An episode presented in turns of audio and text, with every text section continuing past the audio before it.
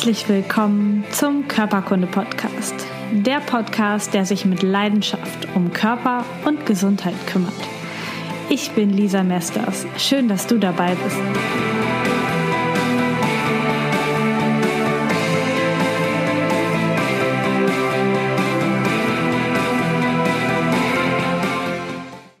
Herzlich willkommen zu einer neuen Folge Körperkunde Podcast. Ich habe heute Katrin Neute bei mir im Interview. Und jetzt denkst du, hey, Katrin Neute war letzte Woche auch erst da. Ja, es sind zwei Katrin Neutes komplett gleich geschrieben und auch, also ziemlich identisch mit ihrer Berufsprofession unterwegs. Also alle haben was mit äh, Müttern und Babys zu tun. Von daher freue ich mich sehr. Wir sprechen heute über ein Thema, was vielleicht für dich einen großen Schmerz ausmacht. Und wir sprechen heute über das Thema Fehlgeburten oder wir nennen sie heute im Interview ganz oft frühe Geburten. Warum das so ist, werden wir nachher ähm, nochmal drauf eingehen. Kathrin, du bist freie Hebamme hier aus der Region, aus der Bad Meinberg, Detmold, Paderborn Region so und du betreust ähm, Frauen in der Vorsorge und Nachsorge von Geburt. Du hast auch eine ganze Zeit lang mal Hausgeburten betreut tatsächlich. Das heißt, du hast ordentlich Erfahrung in dem Gebiet. Und ähm, wir haben uns kennengelernt in der ersten Februarwoche und ich habe dich kontaktiert in der letzten Januarwoche und habe gesagt, na, weil das auf deiner Homepage draufsteht, so ich würde halt gerne Hausgeburt mit dir machen. Und damit wisst ihr jetzt schon alle, dass ich ähm, schwanger war im Januar und dann ähm, hast du nicht geantwortet, weil du krank warst und tatsächlich einfach nicht antworten konntest. Und als du Montag dann geantwortet hast, da habe ich dir dann zurückgeschrieben, dass ähm, es leider schon zu spät ist, dass ich eine Fehlgeburt, eine sehr frühe Geburt hatte. Und darüber sind wir dann in Kontakt gekommen und wir haben einen total schönen Termin zusammen gehabt und ich habe ganz, ganz viel gelernt darüber. Und die Geschichte erzähle ich gerne gleich nochmal. Aber erstmal fangen wir mit dir an. Erklär doch mal kurz, wer du bist. Warum hast du den Beruf der Hebamme gewählt und ja, was machst du so im Schwerpunkt im Moment? Also danke für die Einladung erstmal. Hallo. Ähm, liebe Grüße an die andere Katrin Nolte. Sehr witzig. Ähm, ja, ich konnte dir wirklich nicht antworten, denn auch Hebammen werden mal krank. Ich lag nämlich mit Magen-Darm so richtig flach. Äh, wie ich zu dem Beruf gekommen bin, ähm, ich kann die Frage gar nicht so richtig beantworten. Das äh, ist, so, ist so passiert. Ich habe ein Praktikum gemacht und es war das erste Mal, dass in meinem Leben damals, dass ich mir etwas für mein Leben lang vorstellen konnte. Und dann habe ich die Ausbildung zur Hebamme gemacht, bin über ein paar Städte, München, Berlin, wieder hier im Kreis gelandet und wie du jetzt schon gesagt hast, betreue ähm, Frauen und entstehende Familien in der Vorsorge, also in der gesamten kompletten Zeit der Schwangerschaft. Bin im Moment nicht aktiv in der Geburtshilfe, habe aber Hausgeburts ähm, Ausgeburten begleitet, ähm, war auch im Krankenhaus angestellt, habe Beleggeburten gemacht, also das alles ein bisschen durch. Im Moment mache ich eine geburtshilfliche Pause und betreue die Familien im Wochenbett, also in der Zeit nach der Geburt. Ähm, und ich finde eigentlich alles an diesem ganzen Thema total spannend. Das wird jede Hebamme so sagen. ähm, aber so, ja, Schwangerschaft, die Zeit der Umstellung, mitkriegen, was so passiert, das Wachsen des, ähm, des Kindes im Bauch zu begleiten und auch ähm, die Frauen zu begleiten, ja, ist einfach neun Monate Umstellung und es ist immer irgendwie anders, weil es halt doch recht schnell geht. Und dann die Wochenbettzeit, wenn die Kinder da sind, die in Empfang zu nehmen, die Familien in ihrer Entstehung zu begleiten, weil ein Kind ist zwar von heute auf morgen da, ähm, aber der Prozess dauert dann doch ein bisschen länger. Und es gibt ja auch das Wochenbett, also Frauen haben ja Mutterschutz und dürfen auf jeden Fall auch gesetzlich zugesichert acht Wochen zu Hause bleiben. Einfach weil der Körper sich dann auch wieder umstellen muss, Rückbildungsprozesse. Ihr hattet das ja bei den Mama-Workouts schon als, als Thema, hm, dass man das unterstützen kann. Und ich unterstütze das als Hebamme. Genau.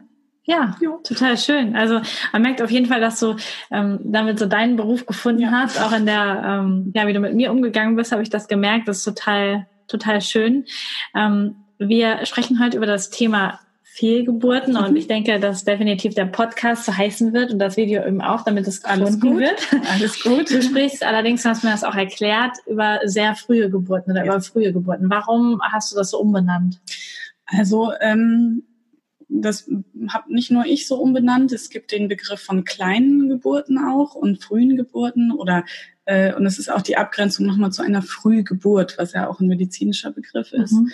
Und ähm, ich spreche von sehr frühen Geburten und frühen Geburten, weil es sich einfach ähm, anders anhört. Die Fehlgeburt, das ist so, es, äh, man hört dann so Fehler raus und es ist schon richtig, dass etwas fehlt bei dieser Fehlgeburt. Ähm, also das, das lebensfähige Kind wird nicht geboren, sondern es wird halt ein, ein Kind geboren, was verstirbt oder schon gestorben ist. Ähm, aber ich finde den Begriff der sehr frühen Geburt einfach schöner, weil es passender ist. Mhm. Also weil es sich einfach auch um eine sehr frühe oder eben um eine kleine Geburt handelt. Es ist nicht einfach so, dass man die normale Menstruationsblutung hat, auch wenn man sehr früh das Kind ähm, gebiert. Mhm.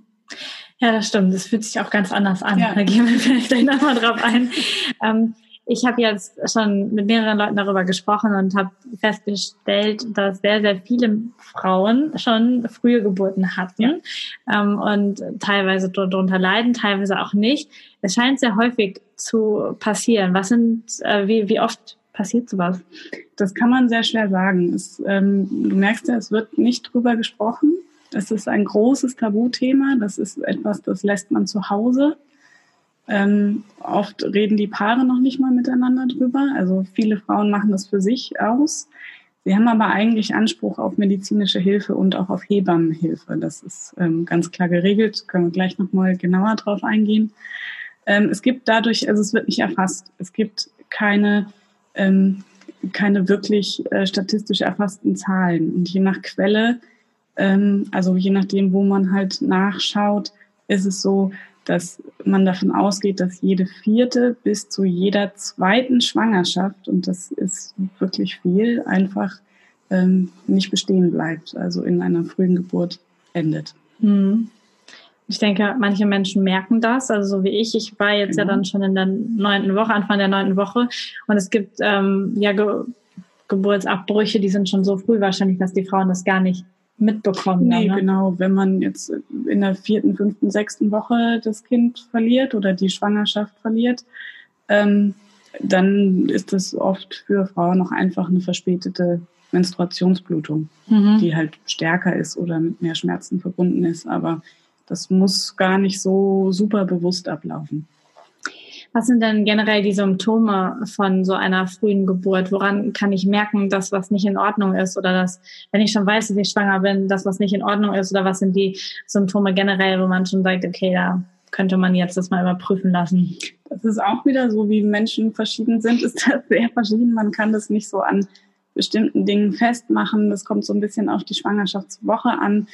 Ähm, also in den ersten drei Monaten so man sagt so zwölfte bis vierzehnte Schwangerschaftswoche ist ja so das erste Schwangerschaftsdrittel. Also wir sprechen vom ersten Triminon.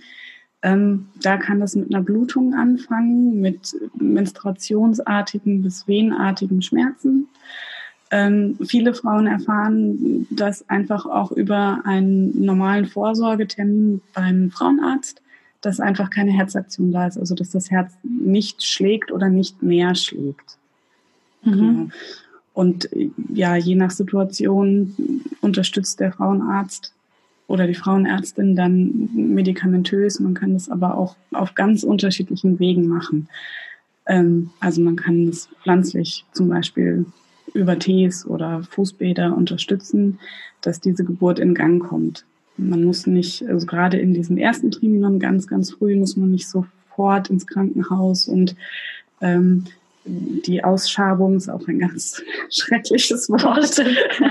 ähm, also man muss nicht sofort medizinisch intervenieren, wenn man in diesem ersten Schwangerschaftsdrittel ist. Das ist mir auch einfach nochmal wichtig zu sagen. Und danach kann man auch erstmal gucken. Also wenn man das erfährt und nicht selber merkt, also wenn man vom Frauenarzt erfährt, dieses Kind wird nicht weiter wachsen, dieses Kind wird nicht lebendig geboren, geboren werden können, kann man sich Zeit nehmen. Also man muss nicht sofort agieren, sondern man kann sich Zeit nehmen, man kann sich dann auch eine Hebamme suchen, die einen begleitet und den Weg besprechen. Ja, finde ich total schön, weil selbst ich, die ja echt schon mal was von Gesundheit gehört hat. auch in der Ausbildung ähm, haben wir auch ähm, Schwangere betreut und auch nach der Geburt dann ähm, die Leute im Krankenhaus als Physio ist man da irgendwie auch involviert. Man hat das Fach gehabt in der Ausbildung und ähm, ich war ja selbst auch so völlig neben der Rolle und wusste erstmal gar nicht und habe natürlich auch erstmal meiner Frauenärztin vertraut. Ich kann vielleicht kurz erzählen, wie das alles so war. Dann habt ihr die Geschichte parat und dann können wir auch daran gleich nochmal ein paar Fragen vielleicht einfach machen. Und zwar ähm, ja, war das Anfang der neunten Woche tatsächlich, dass ich auf einem Donnerstagabend, ähm, der letzte Donnerstag im Januar, mehr, was für ein Datum war, 31. vielleicht oder 30. Auf jeden Fall, ähm, da fing das an, dass ich so ganz leichte Blutungen bekommen habe und ich habe so gedacht, also innerlich war mir direkt klar, oh, irgendwas stimmt hier nicht. Es war direkt so sehr, ähm, es war nicht so, ach ja, blutet halt ein bisschen so, sondern es war direkt so, dass ich dachte, oh, da irgendwas fühlt sich jetzt gerade überhaupt nicht so toll an. Und ich kann dazu sagen, ich war vorher noch nicht beim Frauenarzt, ich hatte einen Schwangerschaftstest gemacht, mir war aber sehr klar, ich möchte nicht 500.000 Vorsorgeuntersuchungen und 300 Ultraschalls haben, sondern ich will, will das machen, was so Pflicht ist beim Frauenarzt und alles andere aber mit einer Hebamme machen. Das war mir schon klar, deswegen war ich vorher noch nie da gewesen. Und dann waren die Blutungen am nächsten Morgen immer noch so leicht da und dann haben wir hier gesessen und ich habe gesagt, oh, ich fühle das so komisch. Und dann hat der Marco gesagt, ähm, ja, was würdest du denn jetzt jemandem empfehlen, der zu dir kommt und dir das erzählt? Und dann habe ich gesagt, immer ein guter Tipp. ein guter Tipp ne?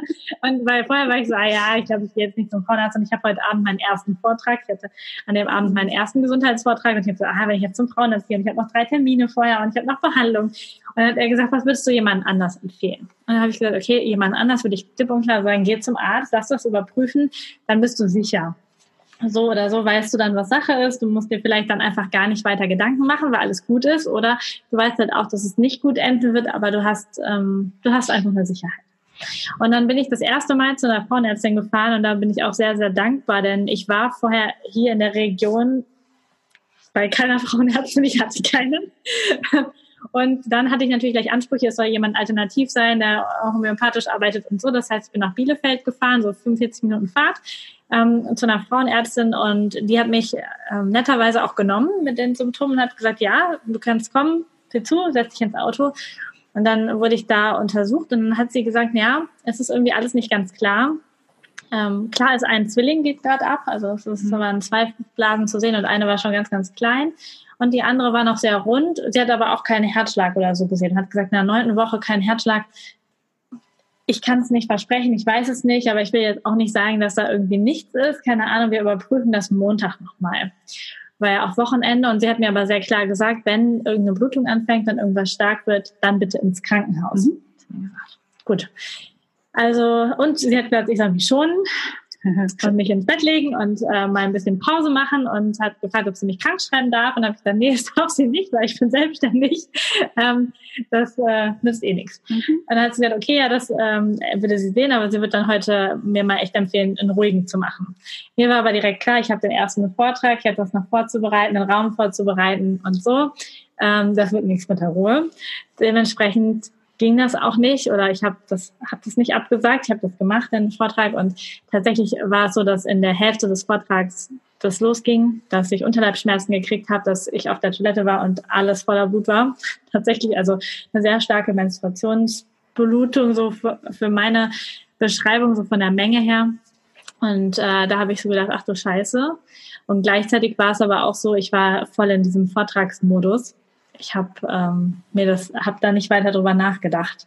Mein Körper hat das komplett weggedrängt. Und dann, ähm, ja, gab es zum Glück auf dieser Toilette, vielen Dank, ähm, äh, Binden und Slip-Einlagen und so. Ähm, die lagen auf der Damentoilette rum, wo ich sehr dankbar für war, weil ich hatte nichts vorbereitet. Für mich war das irgendwie nicht ja. existent, dass da jetzt heute Abend was passiert. Und ähm, ja, dann habe ich den Vortrag weitergemacht und ähm, ja, habe das so weggedrückt. Der Einzige, der das so ein bisschen mitgekriegt hat, war der Marco. Äh, alle anderen haben hinterher auch gesagt, sie haben es nicht mitgekriegt, was, was mir sehr wichtig war an dem Abend.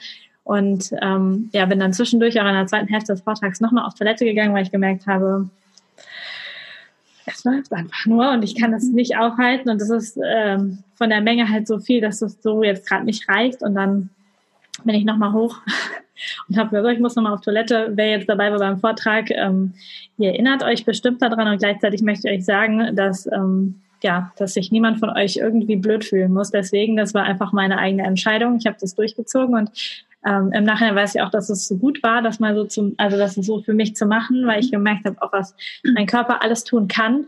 Jedenfalls haben wir nach dem Vortrag alles sehr, sehr schnell abgebrochen, die Zelte, und sind nach Hause. Und ich habe den Abend dann hier vor dem Kamin verbracht, ähm, den Marco dann relativ schnell angeheizt hat, weil mir auch so kalt war und alles so komisch war.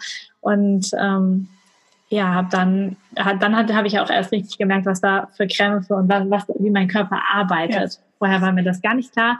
Im Moment habe ich so richtig gemerkt, wie die Gebärmutter arbeitet und ich habe so gedacht, oh, holla, okay, wenn jemand mal so eine echte große Geburt hat.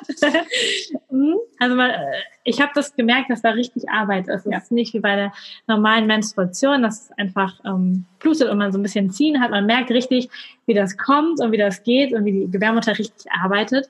Und ähm, ich habe mich dann aktiv dagegen entschieden, trotz des Rates meiner Frauenärztin, die gesagt hat, fahr ins Krankenhaus, habe ich gesagt, nee, alles, was ich jetzt will, ist hier zu Hause sein und ich möchte garantiert jetzt nicht die Nacht in einem Krankenhausbett vor mich hin bluten und mhm. da alleine sein oder mit Leuten, die gute Ratschläge verteilen oder auch im Krankenhaus dann einen Arzt zu haben, der sagt, oh ja, wir machen direkt irgendwie eine Ausschabung und wir machen direkt irgendwas, wir werden total aktiv und das wollte ich alles nicht. Und ich habe gedacht, naja, ich werde schon merken, wenn das nicht aufhört, kann ich immer noch gehen. So, also im Internet diesmal dann ein paar Horror-Stories. Ich habe dann auch geguckt, googelt natürlich, muss ich ins Krankenhaus, muss ich nicht, ich wollte es ja wissen, habe nichts ähm, Gutes gefunden, habe dann gesagt, okay, ich vertraue jetzt einfach meinem Gefühl, bleib zu Hause und schau, was passiert. Und am nächsten Morgen war die Blutung schon deutlich geringer, wobei ich auch sagen kann, dass ich bis den Dienstag drauf immer noch sehr aktive Krampftätigkeit hatte, meine Gebärmutter da sehr stark gearbeitet hat noch und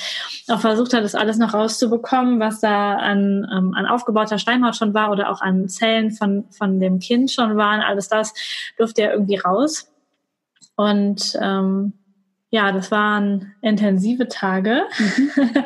intensive Tage. Montagmorgen war ich dann nochmal bei der Frauenärztin und die hat auch gesagt, es war eine gute Entscheidung, zu Hause zu bleiben, hat aber auch gesagt, dass sie noch Reste von der Gebärmutterschleimhaut sieht und dass eventuell da nochmal was gemacht werden muss.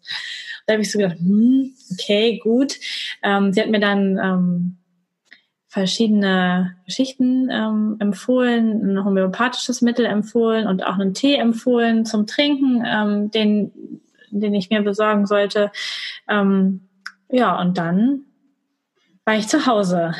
Und dann kam Montag ähm, der Anruf von dir. Du hast dann äh, äh, mich angerufen und da habe ich schon wieder behandelt.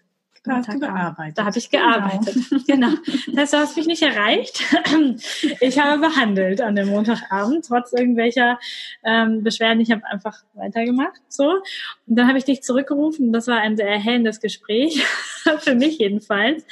Ähm, weil ähm, du gesagt hast, ähm, so jetzt überlegen wir mal kurz und du bist gerade im Wochenbett und du hast eine kleine Geburt erlebt und du darfst dich jetzt mal so einen Gang zurückschalten. Das hat mich sehr zum Nachdenken gebracht. Vielleicht magst du uns kurz mit reinnehmen, was das so für den Körper bedeutet und was ähm, ja auf, Körper, auf körperlicher Ebene einfach auch gut wäre nach so einer Fehlgeburt.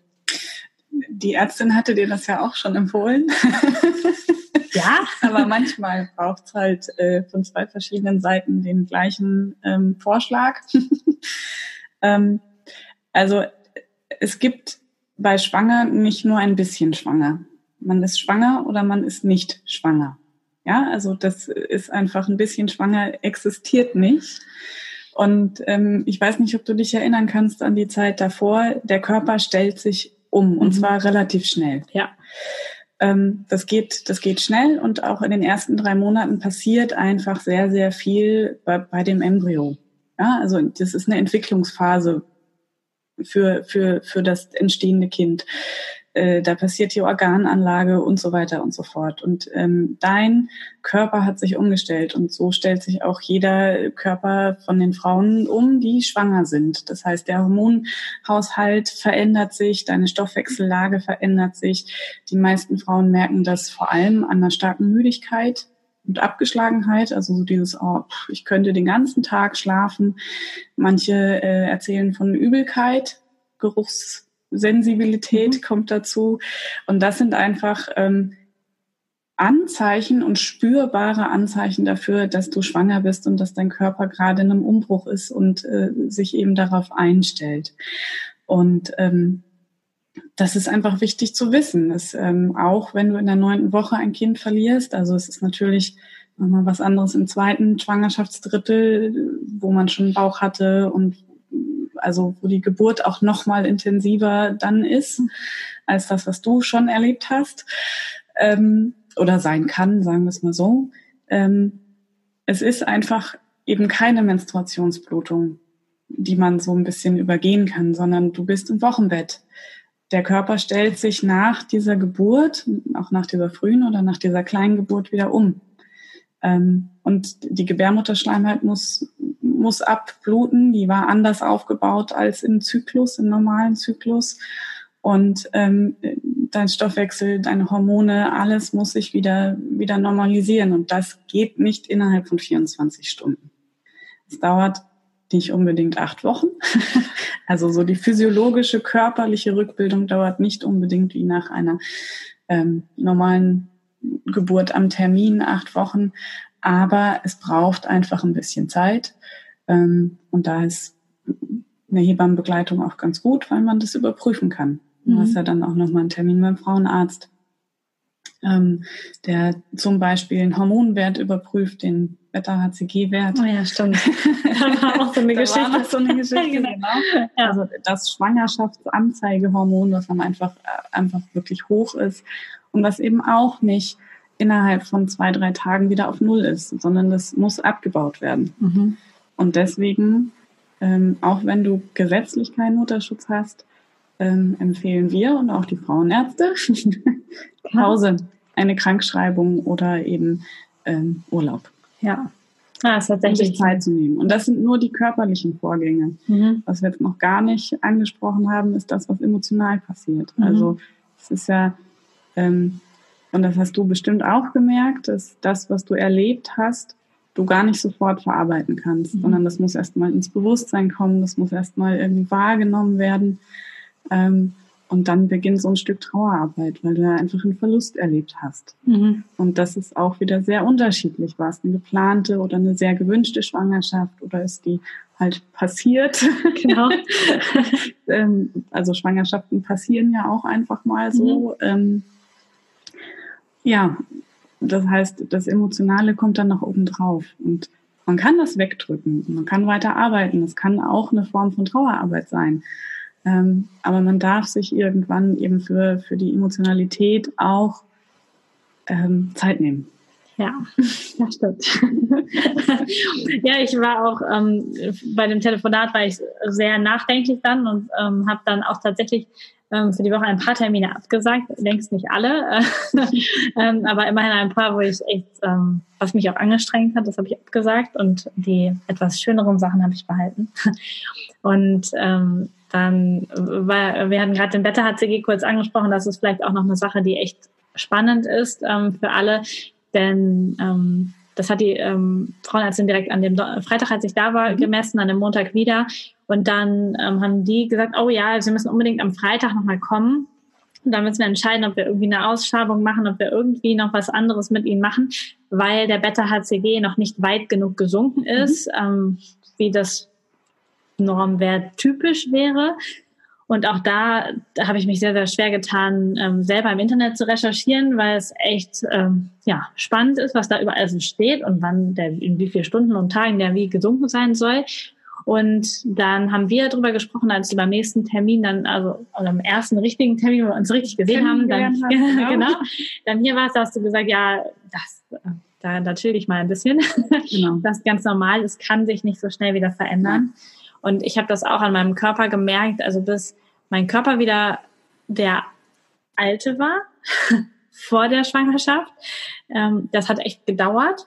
Ähm, das, an den Brüsten habe ich das gemerkt, aber auch an der Haut, an, an dem, wie ich mich gefühlt habe, mhm. auch ähm, ja ja, von, von dem Gefühl, einfach auch von, von der emotionalen Stabilität. auch ja. das hat echt lange gedauert, bis sich das wieder zurückgebildet hat. Und ähm, ja, man merkt es schon relativ lange. Und auch die, die Blutungen haben tatsächlich länger gedauert. Länger gedauert. Ja. ja ich glaube zwölf, dreizehn Tage oder so, mhm. bis dann wirklich ähm, komplett abgeklungen war. Wichtig zu sagen ist da noch kurz, es ist ähm, also es ist sinnvoll, dass wenn man eine wirklich starke Blutung hat, die einem Angst macht, mhm. dann sollte man ins Krankenhaus ja. fahren. Mhm. Also das, ja, das ist noch gut. mal ganz kurz. Mhm. Ähm, ja. ja, das ist wichtig. und ja. es gibt auch Situationen, in denen eine Ausschreibung wirklich sinnvoll ist. Mhm. Ähm, aber wenn man sich selber wohlfühlt und mit mit der Blutung zurechtkommt, ähm, dann ist es völlig in Ordnung zu sagen, ich warte das ab. Mhm. Also, und die darf auch lange dauern. Sie sollte halt nicht so stark wie während der, der frühen Geburt sein. Also ja. es sollte dann eine Menstruationsstärke annehmen, die man kennt.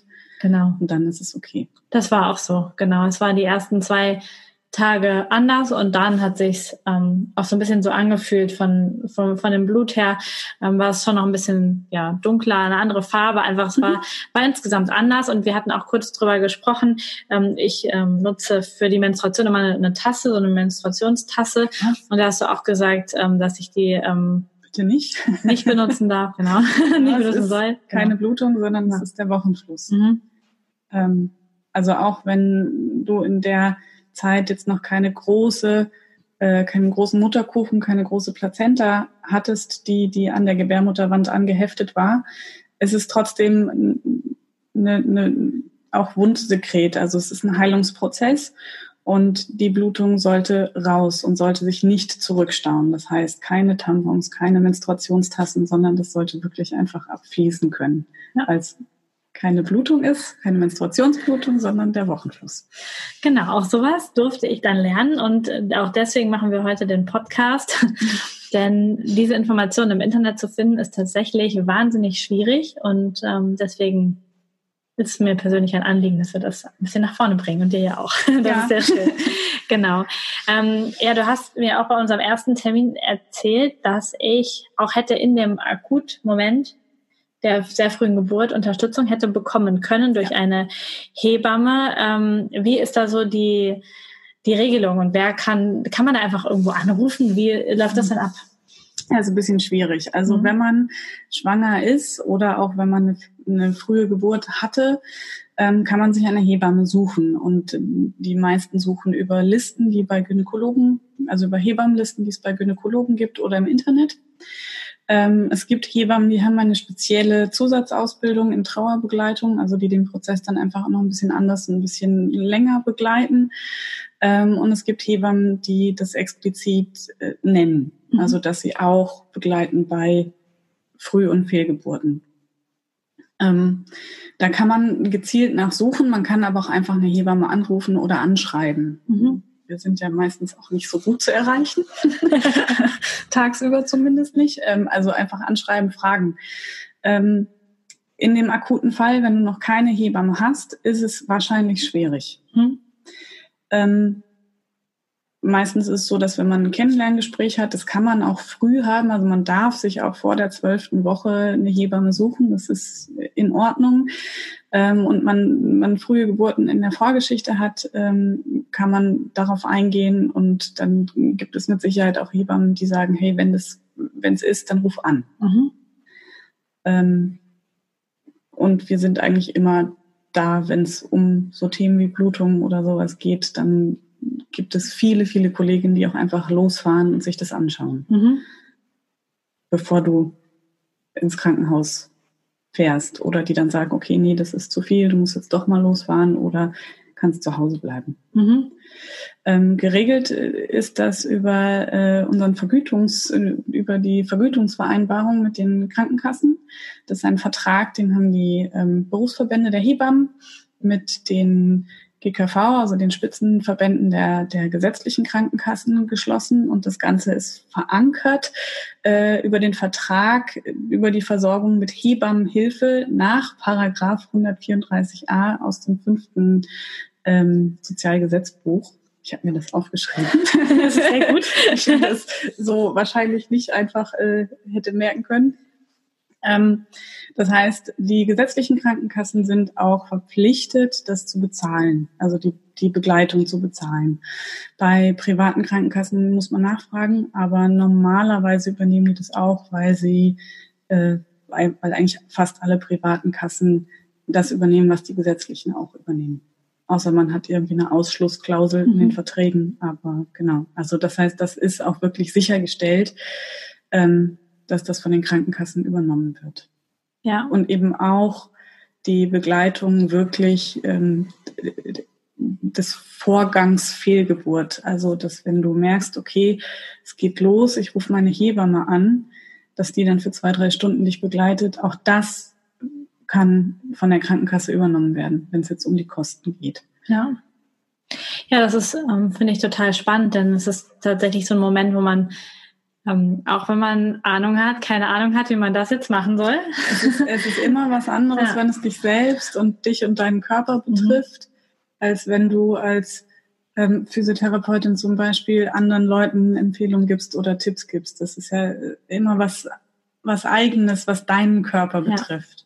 Ja, und ich erlebe das ja auch, dass Leute mit akuten Beschwerden anrufen und sagen, kann ich mal kurz vorbeikommen? Und man sagt dann, du, mhm. es ist, es ist alles gut, du hast dich ein bisschen so ver verspannt oder so. Mhm. Und das ist natürlich auch in dem Fall total gut gewesen, ähm, erstmal das Telefonat Montag schon zu haben, weil das total beruhigt hat. Und dann, dass wir uns auch, ich glaube Mittwoch war das, dass wir uns dann auch getroffen haben. Das war auch total gut. Ähm, ich möchte vielleicht noch kurz sagen, ich weiß, nicht, ob das so rüberkommt. Und ich habe ein bisschen Sorge, dass wenn jetzt jemand von euch gerade akut im Prozess ist oder gerade danach ist, dass, dass ihm das von der Unterhaltung oder wie ich das erzählt habe, gerade zu locker ist und ich oder so zu unbeschwert irgendwie. Und ich möchte gerade einmal noch kurz sagen, dass das natürlich in dem Akutfall auch überhaupt nicht so war Nein. für mich, dass ich ähm, tatsächlich sehr viel geweint habe und auch sehr viel ähm, ja, Gespräche gesucht habe mit Menschen, die ich kenne, aber auch mit Marco. Natürlich da ganz, ganz viel darüber gesprochen habe und auch sehr dankbar bin, dass er da so offen ist und mit mir über das alles geredet hat und ich ganz viel ähm, Unterstützung da hatte und natürlich auch durch dich in diesem Fall dann, ähm, als du hier warst und mit mir gesprochen hast. Das hat mir einfach total geholfen und du hast auch ähm, nochmal einen neuen Aspekt mit reingebracht ich kannte das zwar schon von einem Seminar, dass es wichtig ist, sich auch von frühen Geburten zu verabschieden, also tatsächlich mhm. ein Ritual zu machen oder ein ähm, für sich selber etwas zu finden, um Abschied zu nehmen, um, um, diese, um die Trauerarbeit also tatsächlich durchzuziehen, um das nicht wegzudrücken. Ich wusste das, habe aber auch in dem Moment, ja, wie das wie wir das gerade auch schon gesagt haben, so wenn es einen selber betrifft, ist man so ein bisschen raus, raus aus der Sache irgendwie. Ich kann das auch dann gut empfehlen. Und dann hast du das Thema nochmal mit reingebracht. Ähm, warum ist es so wichtig, tatsächlich bewusst diesen Abschied zu nehmen? Also bei größeren Kindern als jetzt in dem ersten Schwangerschaftsdrittel hat man das Recht, die zu bestatten. Mhm. Ähm, also kann man diese Kinder beerdigen. Und das ist ja, das ist auch ein Ritual, um Abschied zu nehmen. Und ähm, in, in der Woche, in der du dein Kind verloren hast, äh, geht das halt nicht. Das ist einfach zu klein. also man hat äh, die unglaubliche Grenze von, von 500 Gramm für Einzelgräber. Ansonsten gibt es so auf fast allen Friedhöfen Gräberfelder, wo die Kinder bestattet werden können. Mm. Und wenn man das aber nicht möchte oder aus irgendwelchen Gründen das nicht geht, weil vor Ort kein solches Feld ist oder weil man eben das Kind in der neunten Woche verloren hat und nicht in der, ähm, nicht in der 18. oder 22. Woche, ähm, kann es helfen, anders von diesem Kind Abschied zu nehmen. Das heißt, es kann ein, ein man kann sich ein Ritual auch einfach selber ausdenken. Man kann mit äh, Trauerbegleitern oder Hebammen oder Freunden oder Familie darüber sprechen. Ähm, und das ist einfach ganz, ganz wichtig, weil dieses Ritual des Abschiedsnehmens, also jede Kultur hat Rituale und äh, hat, hat ja Wege, sich von, von Verstorbenen zu verabschieden. Und das macht einfach ganz viel bewusst. Das holt ganz viel ins Bewusstsein. Das heißt, das, was du ja auch gerade erzählt hast. Man, man drückt das gerne weg, man übergeht das. Das war ja auch nicht so schlimm und ist ja auch noch ganz früh und ist ja, mh, hm. aber so dieses Erlebte wirklich verarbeiten zu können und da dran zu kommen, Ähm, also sich das aus dem Unterbewusstsein ins Bewusste zu holen und äh, da in, in den Prozess der Verarbeitung zu gehen, kann ein Ritual ganz, ganz wichtig sein. Und es kann ganz, ganz, ganz unterschiedliche Sachen sein. Äh, man kann einen Brief schreiben an das Kind oder an seinen Partner. Man kann ähm, sich einen Platz im Haus schaffen, der an diese Schwangerschaft erinnert, indem man das erste Ultraschallbild zum Beispiel aufhängt oder eine Karte hinstellt.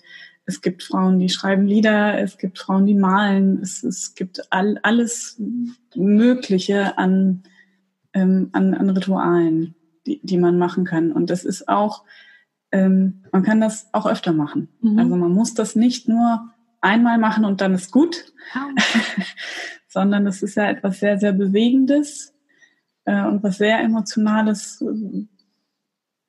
körperlich und hormonell mhm. auch. Ja, auch das. so dass man, dass man das ähm, wiederholen kann. Einfach mhm. um da, ja, seinen inneren Frieden mitzumachen, den Verlust zu verarbeiten, zu ja. trauern. Ja, ja, tatsächlich, genau. Das ist auch immer mal wieder aktiv auch hochzuholen. Und genau. also mhm. du hast mir auch dann empfohlen, dass ich mir eine Auszeit nehme und ich habe ja. das tatsächlich mal vier Tage gemacht, von Freitag bis Montag. Wow. Ich war mega stolz, dass ich das gemacht habe. Ähm, und an dem Tag ist tatsächlich äh, auf einmal der Podcast am Montag rausgekommen, in der Woche, äh, am Montagabend, weil ich es vorher nicht gemacht habe und da war ich schon stolz. stolz ja, genau. und äh, trotzdem war es in diesen vier Tagen dann so, dass ich ähm, das nicht konnte. Also diesen, das Abschiedsritual mhm. einfach auch gar, noch gar nicht ging. Mein Körper brauchte erstmal die Erholung. Wir haben mhm. also, und vielleicht haben wir ganz viele kleine Abschiedsrituale gemacht, dann haben wir haben ganz viel geredet in der Zeit und dann nochmal darüber geredet und ähm, da die Schwangerschaft sehr plötzlich auftauchte, ungeplant auftauchte und dann eben auch ungeplant wieder ging, ähm, ja, hatten wir da auch ein bisschen was dran zu besprechen, wie das ähm, dann alles für, für uns so gekommen ist, genau das ist total individuell. Und es muss auch nicht sofort sein. Mhm. Das ist ganz wichtig. Ähm, es gibt viele Frauen, die dann um den errechneten Termin einfach nochmal Begleitung suchten oder da einfach nochmal Trauerarbeit wirklich machen. Ähm, und das ist neun Monate später mhm. oder fünf, sechs ja, ja. Monate mhm. später. Ähm, ja, oder, oder ein Jahr später oder äh, dann immer zu der Jahreszeit, wo das passiert ist. Also äh, das ist ganz, ganz, ganz unterschiedlich und das ist völlig okay. Ja. Es ist äh, wichtig, dass es ganz, ganz okay ist. Und vielleicht passt das hier hin. Es gibt ähm, ein weltweites Ritual, das äh, ist ganz nett, das heißt Worldwide Candle Lighting. Okay. Und das ist ähm, immer am zweiten Sonntag ja, doch, der zweite Sonntag im Dezember. Mhm.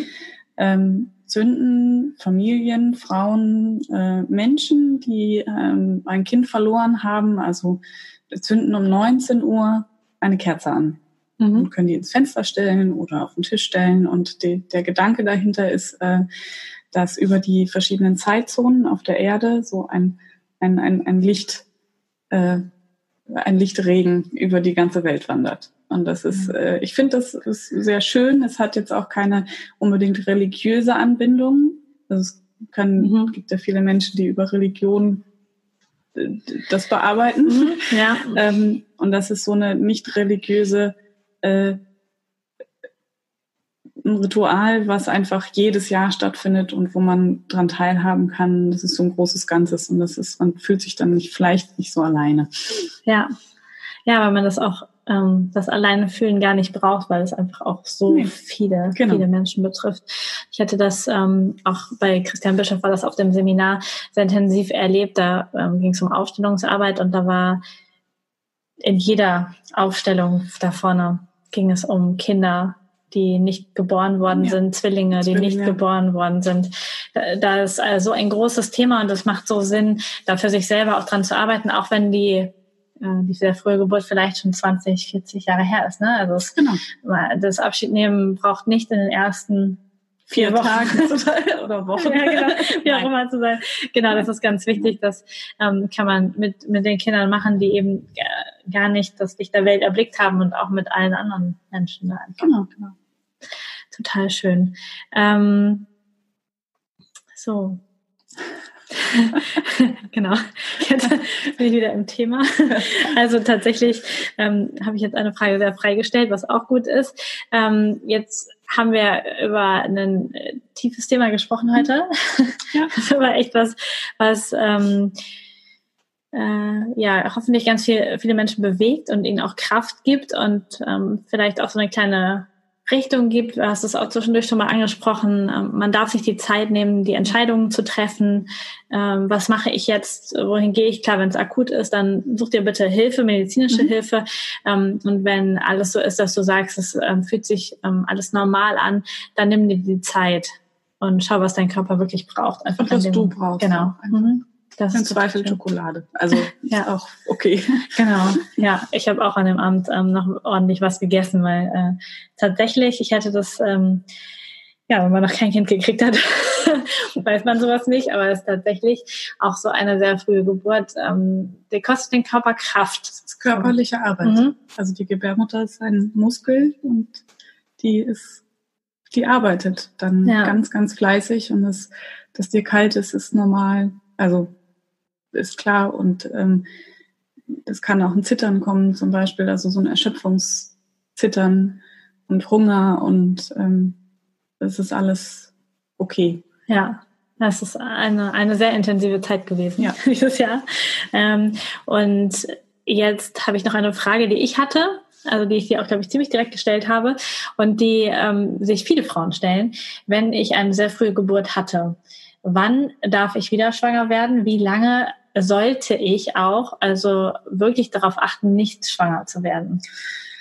Das ist äh, wie die frühen Geburten sehr individuell. Mhm. Also ähm, es gibt die, die, die häufige Empfehlung, drei Monatszyklen zu warten. Also ähm, dass man wartet, bis der Zyklus sich wieder reguliert mhm. hat. Ähm, es gibt aber natürlich auch Frauen, die, ähm, wenn sie ihr Kind sehr früh verloren haben, also fünfte, sechste, siebte, achte Schwangerschaftswoche, die einfach im nächsten Zyklus wieder schwanger werden. Ähm, das ist okay. Wichtig finde ich dann eher den emotionalen Teil. Also ja. körperlich ist das in Ordnung. Ja. Wenn man das Kind später verliert, darf man den körperlichen Rückbildungsprozessen ein bisschen Zeit geben. Und da würde ich dann auch eher sagen, es kommt auch immer auf die Frau an. Also es mhm. kommt auch immer auf den Körper der Frau an, wie fit oder wie, ja, wie ist die Grundkonstitution. Ähm, also, aber bis sich der, der, der Zyklus wieder ein bisschen regelmäßig eingestellt hat und das einfach alles wieder normal läuft, ähm, also für, für mich selber normal läuft, darf ich warten. Mhm. Das, das, das ist okay. Und wichtiger finde ich dann, ähm, gerade bei sehr, sehr frühen Fehlgeburten oder frühen Geburten, ähm, ist es eher wichtig, dass man, dass die Verarbeitung, der, die, die Trauer da war. Mhm. Also, dass man nicht die, die verlorene Schwangerschaft mit einer neuen ersetzt. Das finde ich dann eher wichtig. Ja. Es wäre so ein bisschen wie, wie das Wegdrücken und genau. weiterarbeiten genau. und ignorieren. Genau. genau. Ja, ah, total spannend. Also ähm, finde ich auch beides super wichtig und ähm, ich merke auch, dass der ganze Prozess noch nicht ganz abgeschlossen ist. Also es darf einfach auch noch weiter arbeiten. Mhm. Und von daher ist es super spannend. Und ich habe ähm, noch ein Buch, falls jemand ähm, von euch äh, da sich einlesen möchte und ein bisschen offen ist für äh, einen spirituellen Ansatz. Ähm, da habe ich ein Buch empfohlen gekriegt. Ähm, ich, den Titel vergesse ich immer ganz genau, aber ähm, es geht darum, was Kinder über den Himmel erzählen. Es ist ein Buch, wo tatsächlich ganz viele Geschichten gesammelt sind, was kleine Kinder mhm. erzählen, wie sie sich an den Himmel erinnern. Also sie meistens Kinder, die gerade erst anfangen zu sprechen und die dann noch Erinnerung haben, wo sie herkommen als Seele. Und da sind ganz, ganz viele Geschichten drin, die, ähm, die mich wahnsinnig getröstet haben. Weil ich dachte, oh, wenn, wenn das so ist, das ist alles ein Grund. Und dann ist jetzt die Seele einfach zurückgegangen in den Himmel und es sollte halt auch genau so sein irgendwie. Ähm, ich weiß nicht, hast du noch Empfehlungen, wo man äh, Informationen finden kann? Genau, Informationen. Ich habe eine Bücherliste jetzt leider heute nicht dabei, aber es gibt ganz äh, unterschiedliche Ansätze und auch wirklich schöne Literatur, Filme, CDs, ähm, zu diesem Thema. Denkt man gar nicht, wenn man es nicht so öffentlich ist, aber gibt es. Ähm, was ich gerne noch empfehlen würde, ist die Initiative Regenbogen. Das ist ähm, ja einfach ähm, ein Verein, ein ähm, eingetragener Verein äh, für glücklose Schwangerschaften. Die haben Infobroschüren, ähm, bieten Selbsthilfegruppen an, also äh, sorgen dafür, dass, dass Informationen über Selbsthilfegruppen, über Ansprechpartner, Trauerbegleitung äh, geteilt wird. Also da kann man, da kommt man gut an Informationen. Ähm, auf der Internetseite steht alles zum, zu, zu, zu rechtlichen Themen wie, wie Bestattung, Mutterschutz, äh, eben Hebammenbegleitung zum Beispiel. Ähm, es gibt auch, kann man auch darüber äh, suchen, gibt es auch ähm, Rückbildungskurse, also das vor den Mama-Workouts sozusagen, also die, die normalen Rückbildungskurse für verwaiste Eltern, also dass man in einer Kursgruppe ist, ähm, unter Gleichgesinnten oder mhm. zum Beispiel. Ähm, genau, das wäre noch. Und es gibt wahrscheinlich je nach Region relativ viele Einzelvereine, die sich diesem Thema annimmt. Und es gibt ganz, ganz, ganz viel Info, die man sich übers Internet ziehen kann. Vielleicht eher über so offizielle Vereine wie die Initiative Regenbogen oder ähm, Sternenkinder e.V. oder so. Ja, das ist definitiv sinnvoll. Also ähm, ich sage das ja sonst auch immer, googelt bitte nicht, guckt nicht in irgendwelche Foren rein. Genau. Ähm, in dem Moment habe ich es natürlich selber auch gemacht, weil ich habe keine andere Quelle gefunden und dummerweise, wenn man googelt, dann kommen leider die Vereine nicht an erster Stelle, sondern irgendwelche Foreneinträge, weil die viel besser arbeiten, sehr optimierter arbeiten. Aber es ist einfach wichtig und äh, wir verlinken das alles. Mhm. Wenn du magst, kannst du mir auch hinterher noch eine kurze Liste schicken mit äh, Büchern. Büchern ja. Genau, dann kann ich sie nämlich hinterher noch ins in die Verlinkung machen. Total schön. Ähm, hast du einen Tipp für alle Frauen in Bezug auf das Thema Schwangerschaft und Geburt, was sie ähm, was du ihr mitgeben möchtest? Was, was sind so, was sind so, was ist so das, was du noch gerne vielleicht rausgeben möchtest in die Welt, was wichtig ist? ähm, also einmal ganz kurz noch zum Thema der frühen Geburten. Mhm. Auch da, das hatten wir eben, du bist zu Hause geblieben. Ähm, es gibt auch für, für, ähm, für die späteren frühen Geburten oder kleinen Geburten die freie Wahl des Geburtsortes. Das heißt, man kann auch für äh, eine, eine Geburt in der 23. Woche, die nicht lebensfähig ist, äh, zum Beispiel in ein Geburtshaus gehen. Mhm. Mm, wichtig ist, dass man dann eine Begleitung hat, also eine, eine Fachbegleitung über eine Hebamme oder eben Krankenhausarzt. Äh, aber es gibt diese freie Wahl. Wichtig ist natürlich, dass keine Grunderkrankungen mhm. da sind. Also das, ähm, aber das kann man mit den Hebammen besprechen. Für alle anderen ähm, zum Thema Schwangerschaft und Geburt und werdenden Muttis, sucht euch eine Hebamme. ja. Also ähm, natürlich, das ist mein Beruf und ich arbeite äh, als Hebamme. Ähm, und wir sind ja mittlerweile ganz gut vertreten, auch in den öffentlichen Medien und die, unsere Situation ist ganz gut bekannt. Und ähm, es ist nicht nur im Stadtgebiet, sondern eben gerade hier auch im ländlichen Bereich eher so, dass man nicht ganz so einfach eine Hebamme findet. Das heißt, kümmert euch früh drum, ähm, wenn man sie dann nicht alle vier Wochen sehen will oder nicht braucht, ist das völlig okay. Aber es ist äh, besser, Begleitung zu haben, als zu brauchen. Mhm. Genau.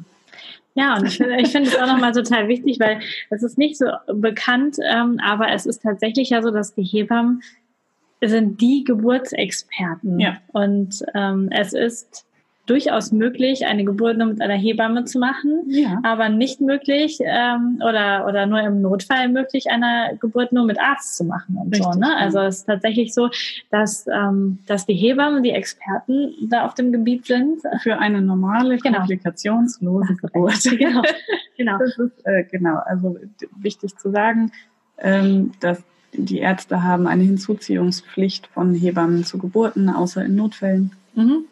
Ähm, und wir haben die Hinzuziehungspflicht von, von Geburtshelfern, also Gynäkologen, ähm, wenn etwas nicht mehr normal verläuft. Mhm. Deswegen kann man in Deutschland ein Kind zu Hause bekommen oder im Geburtshaus. Das ist möglich.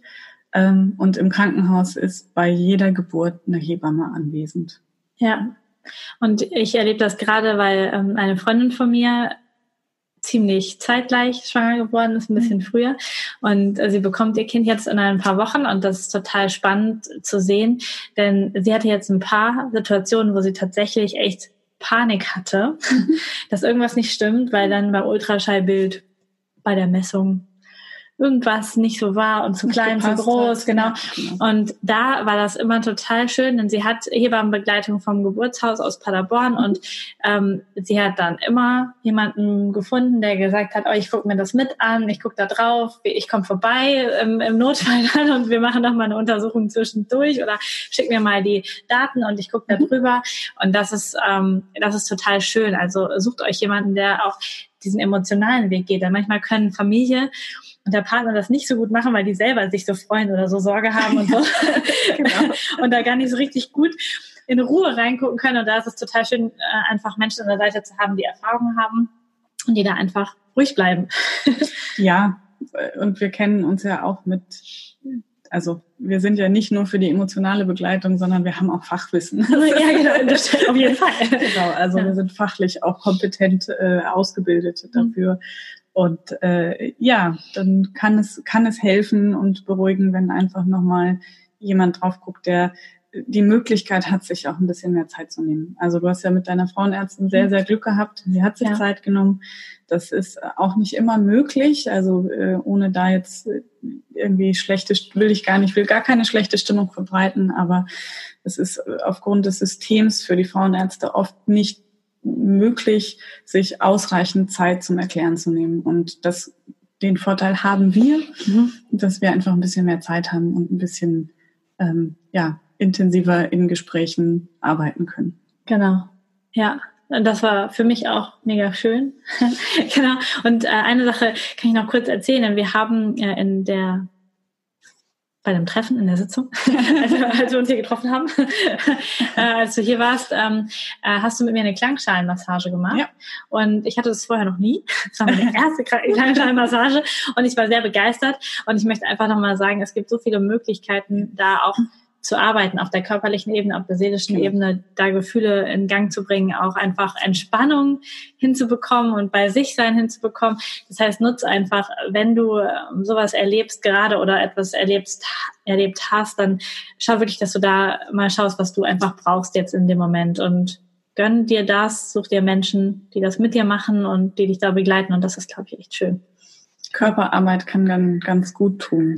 Ja. Also äh, wirklich auf der, auf der körperlichen Ebene ähm, Dinge zu erfahren, weil man eh in Trauer sehr, sehr im Kopf ist und sehr in den Gedanken ist und dann mal wieder so in seinen Körper zu spüren kann, kann viel bringen. Mhm. Kann ich bestätigen. Liebe Katrin, ich bedanke mich ganz, ganz herzlich, dass du ähm, trotz Aufregung und ja. trotz nie vor der Kamera sitzen und eigentlich auch äh, einfach nur hier Bammel in Bad Weinberg sein, ja. genau, ähm, dass du dir die Zeit genommen hast, mit mir das hier besprochen hast, das Thema. Ich glaube, wir können damit ganz, ganz viele Menschen erreichen. Und äh, ja, ich bedanke mich erstmal ganz herzlich, dass du das halt mit mir gemacht hast. Und falls ihr Fragen habt zu dem Thema, könnt ihr natürlich unter den Kommentaren posten. Wenn ihr aber sagt, ihr möchtet Fragen etwas ruhiger stellen und bitte ähm, nicht ganz öffentlich, dann schreibt einfach entweder mir eine E-Mail oder guckt mal bei der Katrin auf der Webseite vorbei. Ich ähm, verlinke es auch alles und dann könnt ihr einfach direkt ähm, uns kontaktieren. Wenn das nicht ganz so öffentlich sein soll, ist das vielleicht bei dem Thema auch eine schöne Sache. Ja, genau. Vielen Dank für die Einladung. Ähm, ja, ich habe mich gefreut, dass ich bei dir sein durfte, also sowohl im Januar als auch jetzt heute. Ja, danke dir. Ich danke dir sehr für deine Aufmerksamkeit in dieser ja wirklich sehr persönlichen Folge. Ich habe schon viele persönliche Details mit dir geteilt und dieses Mal war es trotzdem sehr, sehr besonders, weil es irgendwie auch nicht nur mich betrifft. Und trotzdem ist es so wichtig, diese Nachricht nach draußen zu teilen und deswegen dieses Mal die noch dringendere Aufforderung an dich, wenn du jemanden kennst, dem diese Folge helfen könnte, der durch diese Folge besser über einen Verlust hinwegkommt oder vielleicht auch jemanden kennst, der akut in so einer Situation ist und gerade Akuthilfe braucht oder du auch jemanden kennst, der sich wünscht, schwanger zu werden, der sich mit dem Thema auseinandersetzt. Leite ihm doch diese Folge weiter, denn ich glaube, es ist total wichtig, dass wir uns mit diesem Thema auseinandersetzen, damit ja, wir alle möglichst gut mit der Situation umgehen können, wenn sie denn dann eintrifft. Denn es ist so, so verdammt häufig, dass es Frauen passiert und ich möchte ja hier wirklich eine ganz, ganz große Aufklärungsarbeit leisten und meinen Beitrag dazu leisten, dass Frauen da offener drüber sprechen können, dass es Frauen damit besser geht und sie einfach das Erlebte verarbeiten und auch einen Raum für sich finden, um trauern zu dürfen und sich auch diesen Raum nehmen. Ja, das finde ich mega, mega wichtig. Deswegen teil bitte diese Folge mit den Menschen, mit den Frauen, die du kennst. Sprecht über dieses Thema, seid offen dafür und ja, dann bleibt mir nur zu sagen, ich wünsche dir da draußen einen wunder, wundervollen Tag, eine schöne Woche und natürlich wie immer vor allen Dingen Gesundheit. Deine Lisa.